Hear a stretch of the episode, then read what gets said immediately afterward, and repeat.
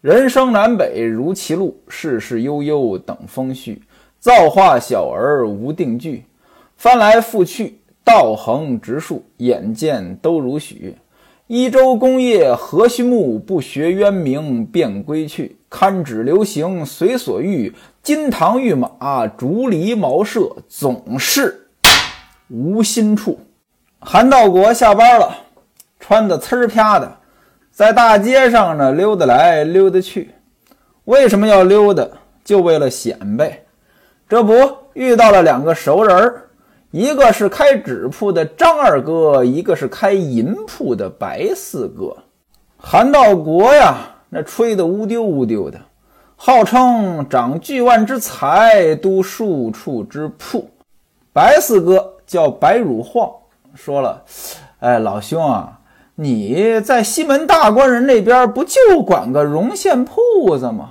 那意思哪有你说的那么夸张呀？”韩道国笑了，说：“二位兄台有所不知，绒线铺的生意啊，就是个名头。”他府上啊，大大小小的买卖，出多少钱进多少钱，都是我来算账。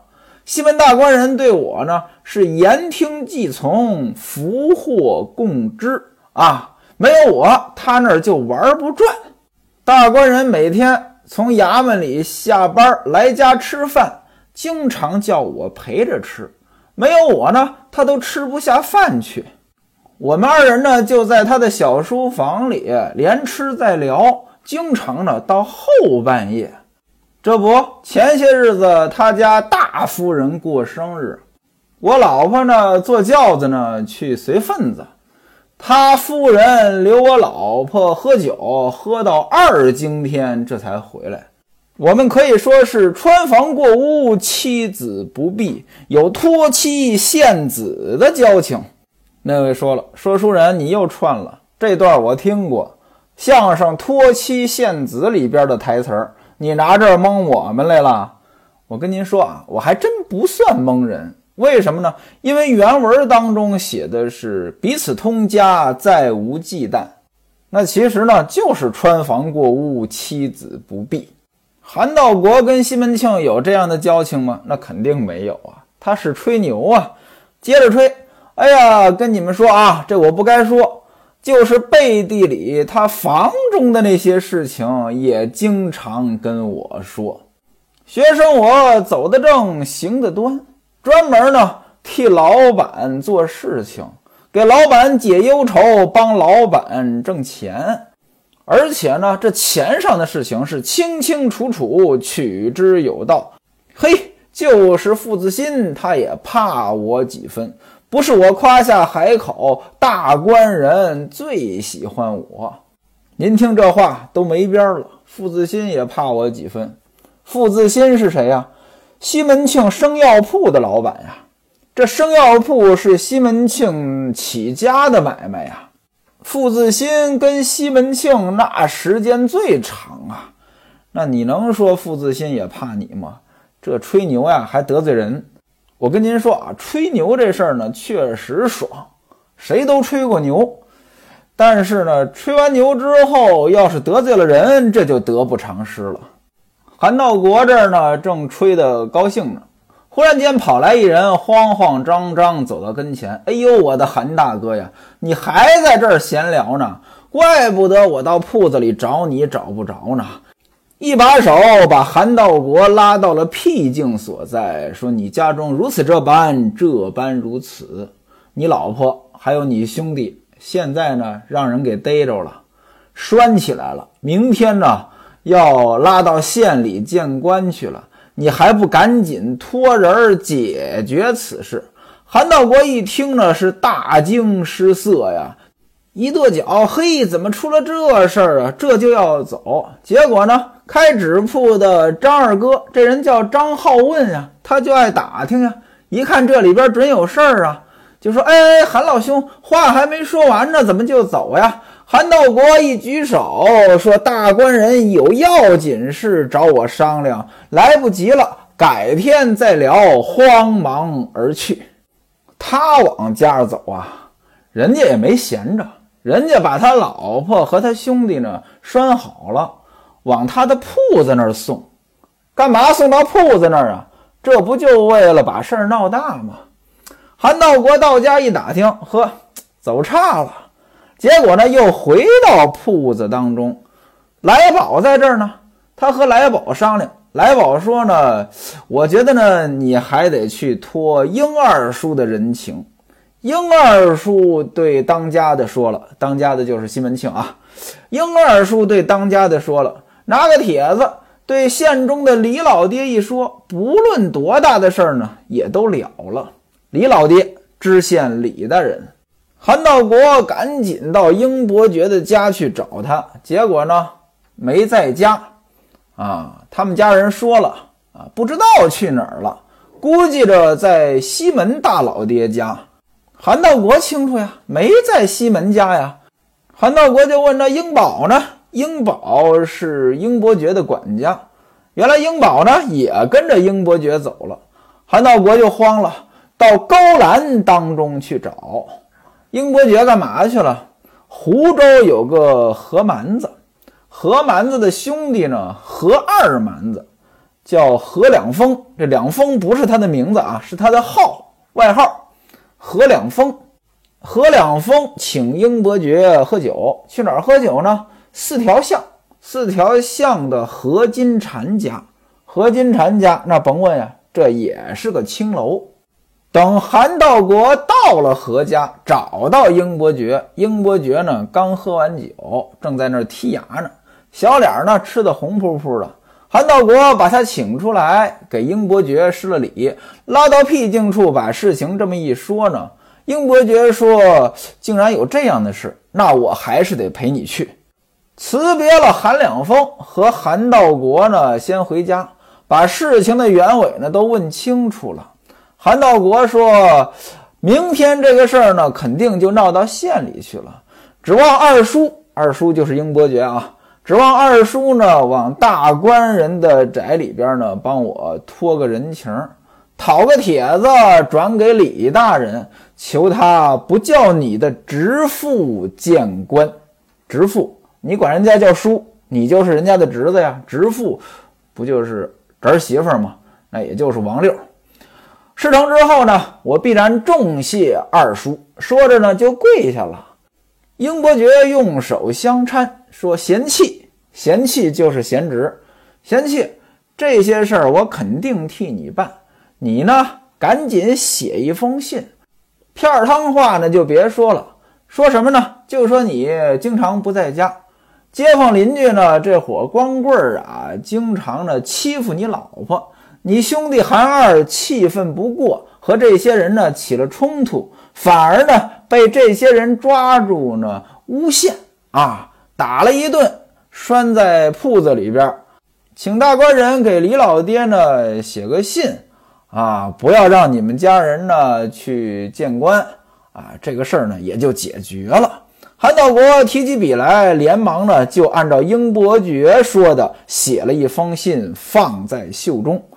英伯爵带着他就直接来到西门庆他们家门口，问守门的平安说：“爹在不在家？”平安说：“爹在花园书房里，二爹和韩大叔呢，请进。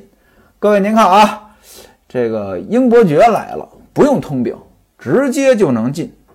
英伯爵呢是经常来嘛，他带着韩道国，哎，熟门熟路，转过大厅啊，就到了花园门口，经过翡翠轩，来到了西门庆的书房。”西门庆这书房一明两暗三间房，扫地的话筒一看，哟，英二叔和韩大叔来了，二人挑帘笼就进去了。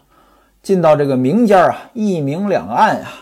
书房里边当然是书童在了。书童说：“请坐，我爹呢刚才到后边去了。”说这话呢，让话筒呢去请。话筒走到后边潘金莲的房内，就问说：“春梅姐，爹在不在这里？”春梅骂道：“说你这个小奴才，爹在隔壁六娘房里，你到这里来问什么呀？”话筒又赶去李瓶儿那边，秀春呢在台阶上坐着，悄悄地问：“爹在房里吗？”英二爹和韩大叔来了，在书房里等爹。秀春说：“爹在房里。”此时呢，娘正在给哥哥，就是那小孩啊，西门官哥。娘正在给孩子呢做衣服，爹看着呢。今天呢，是西门庆特意过来，干嘛来呢？拿了一些布料来，让李瓶儿呢给孩子做衣服、做帽子之类的。此时呢，大伙儿呢都在炕上，奶妈如意抱着西门官哥，迎春呢拿着熨斗，秀春进来了。把迎春悄悄地拉了一把，迎春问：“你拉我干什么？这火要是掉在炕上，可了不得。什么叫火掉在炕上？他不是拿着熨斗吗？今天呢，咱们都是电熨斗，没有这个问题。过去呢，这熨斗呢就是一块铁，啊，里边呢是装着碳，靠这个碳的温度呢，把这个熨斗呢弄热了。那您想呀？”这炭要是掉出来，那不就火灾了吗？李瓶儿也问你拉他干什么？秀春说话童过来了，说英二爹来了，请爹出去说话。李瓶儿说：“嘿，你这小奴才，你英二爹来了，你进来说也就是了，干嘛呀？这偷偷摸摸的。”西门庆吩咐话童说：“让二爹呢坐一会儿，我马上就到。”于是呢。看着李瓶儿把衣服呢裁完了，西门庆是便衣出来。您注意啊，招待客人穿便衣，那就只可能是两种情况：一个呢关系比较近、比较熟，不见外；另外一个呢，这人不重要，无所谓。西门庆见到二人行礼呀、上茶呀，咱就不用说了。英伯爵说：“韩大哥，你有什么话呢？抓紧对大官人说。”西门庆说：“什么事儿？你直说。”韩道国正要说：“街坊有伙不知名的歹徒，怎么怎么着？”英伯爵呢就给拦住了。贤侄，哎，你不要这么说，干嘛还吞吞吐吐的呀？对大官人，咱呢就一切都打开啊，交实底儿。我说吧，韩大哥呢经常在铺子里边值夜班，家里边呢就是他老婆还有个孩子。他们家的左右街坊有几个不三不四的人，看见韩道国不在家，经常呢就过来欺负他老婆，欺负的急了。他弟弟韩二哥呢看不过，就来家里呢争吵了几句。这伙光棍不由分说就给他群殴了，打了个半死。现在呢把他们二人拴在铺子里边。明天早晨呢。就要送往本县李大人那里去，韩道国没办法，哭哭啼啼的来找我，让我呢跟哥哥您说，呃，请您呢给李大人送个帖子，把这事儿说清楚了，哪怕说抓他弟弟一个人呢，也不要让他老婆也见官，要不然这不好办呢。您说是不是？那位说了，英伯爵为什么不让韩道国自己说？他不是把这一套都交给韩道国了吗？各位啊，这个呢，我给您举个例子，您就明白了。比如说啊，我带着一个人去找西门庆了，我跟这个人说：“啊，你有什么事儿求西门大官人说吧。”结果这个人呢说了两句，我就给打断了。嗨，你不要这样，西门大官人又不是外人，你实话实说不就完了吗？哎，算了，我说吧。各位，您想一想，加这两句，是不是这篇话就更可信了？要怎么说英伯爵这人了不起呢？那真的是把这一切呀玩的太透了。他自己把这篇话一说，呃，又说你，你就是韩道国啊，你把你写的那东西拿出来给大官人看看，大官人呢好派人呢替你办这个事儿。韩道国从袖子当中取出来这封信，双手交给西门庆。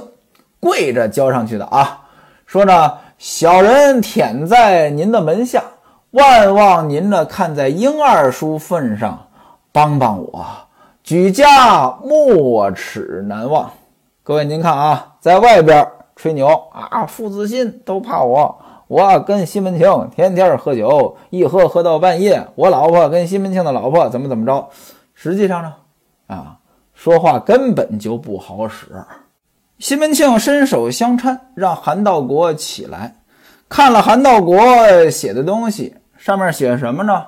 犯父王室，起青木免提。青木，您就可以理解成抓人的兵丁啊。犯父王室啊，我老婆人犯啊，起青木免提，请求你们呢不要把他抓走。西门庆一看，说这么写可不行啊，要写就写只抓你弟弟韩二一人就是了。各位您看啊。西门庆的水平那比韩道国高得多，比英伯爵呢也高。怎么呢？你如果说范富王氏啊，你们不要抓，这什么意思？这就是徇私舞弊啊！啊，这个人是要抓的，但是托人情不要抓，这像话吗？西门庆说只抓你弟弟韩二一人就是了，那意思呢，就是压根儿这里边就没有你老婆的事儿，这不就解决问题了吗？西门庆接着说。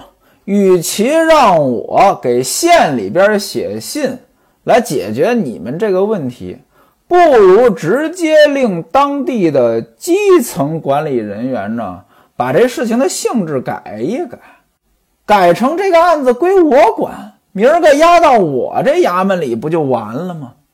英伯爵一听，哎呦，韩大哥呀，你赶紧的。再感谢一下咱们西门大官人吧，他要这么处理，那这事儿更好办了。韩道国呢，又倒身磕头。西门庆把戴安叫过来了，你到外边把值班的班头叫来。不大一会儿，进来一个穿青衣的节级，节级呢是个低级军官。西门庆对他说：“说你去牛皮街韩伙计的住处。”打听一下那个归哪个地方管？对当地的保甲说呢，呃，就说是我的意思啊，把那个王氏马上给我放了。另外呢，把那几个闹事儿的查一查都是谁，把这公文改一改，明早把这个案子给我送到提刑院，我在衙门里听审。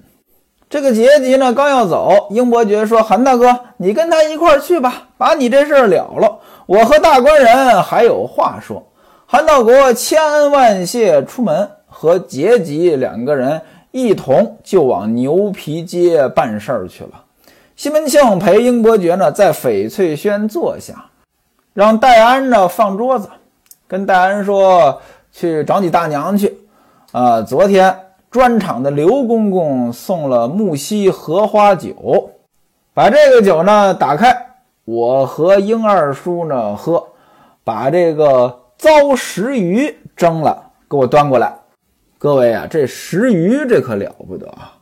石鱼呢，在当年是贡品，这东西呢产在南方。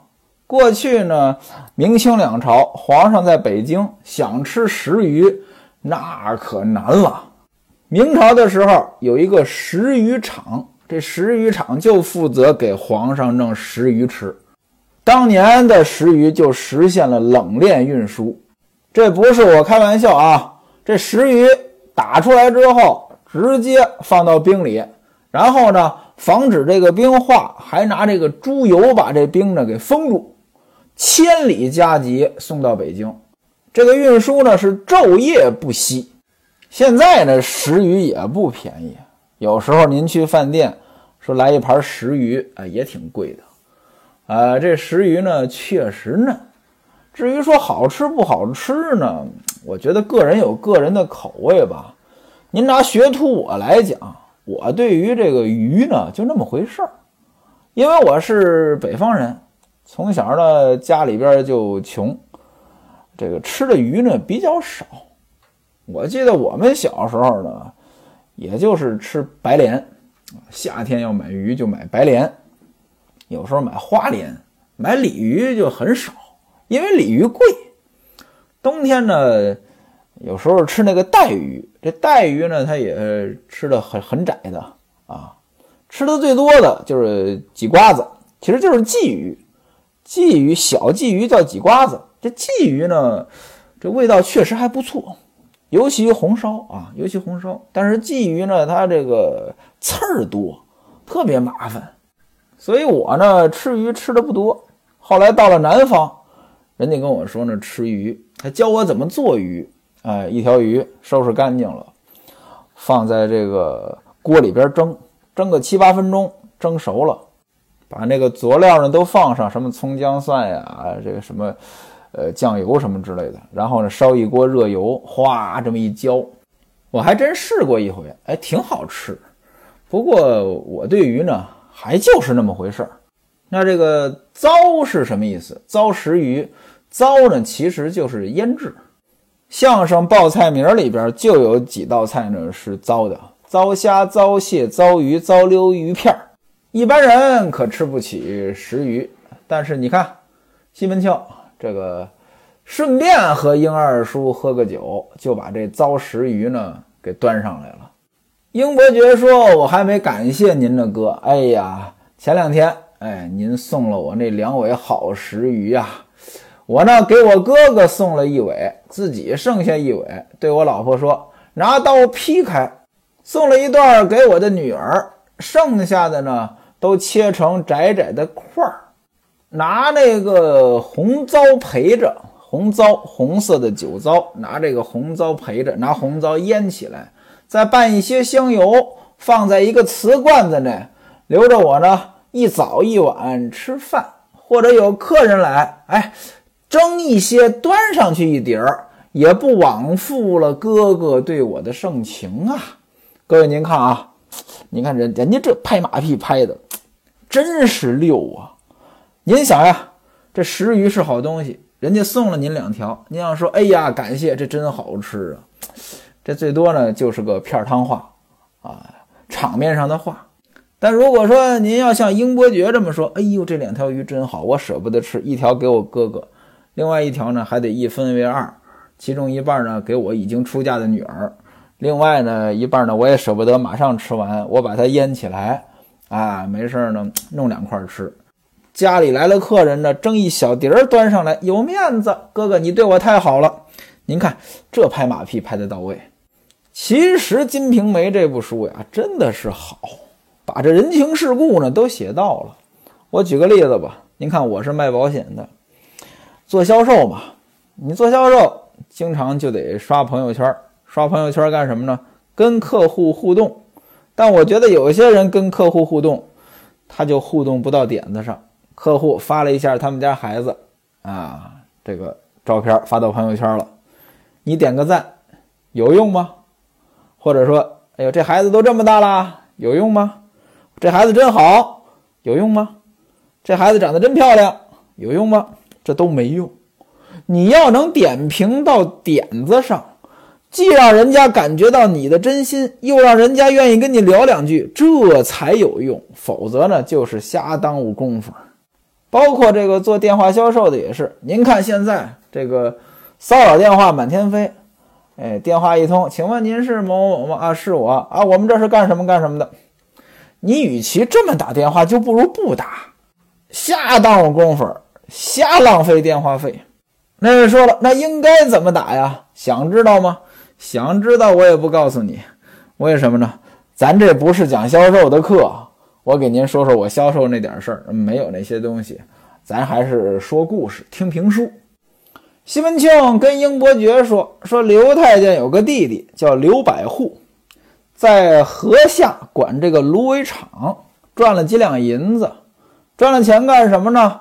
买了一所庄子，这庄子呢在五里店结果呢拿黄木盖房，这个不行啊，这个是违法的，这在当年是违法的，这叫僭越。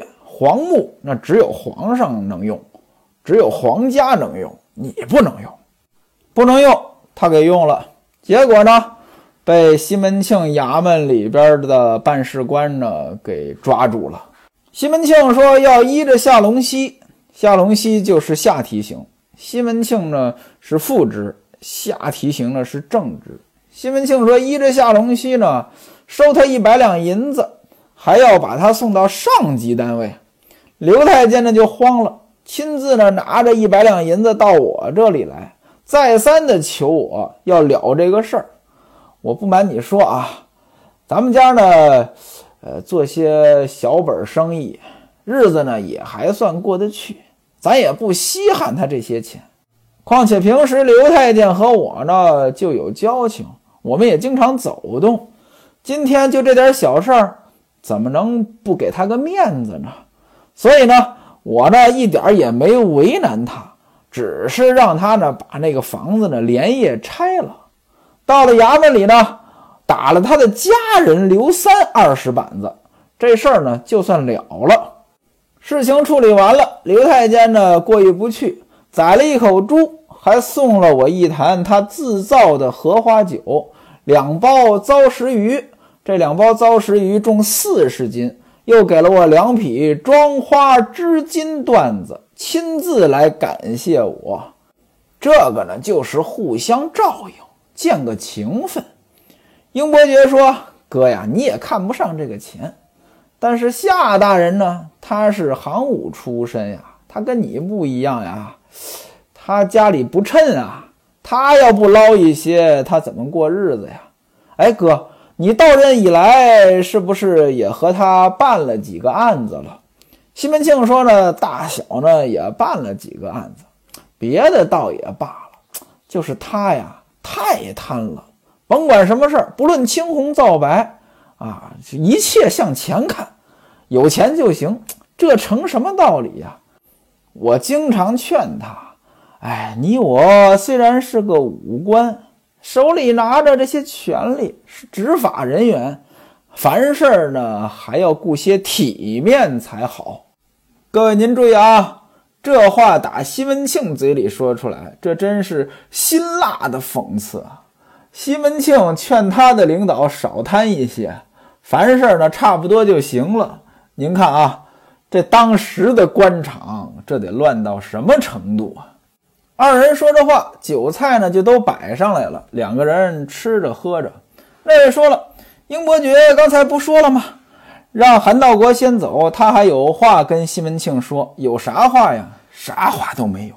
英伯爵就是在这儿跟西门庆聊聊天，又蹭一顿饭吃。两个人呢，一直到了定经天，这才散开。他们这儿散了呀，王六那事儿还得解决呢。”韩道国回去之后，这事儿解决没解决？欲知后事如何，且听下文分解。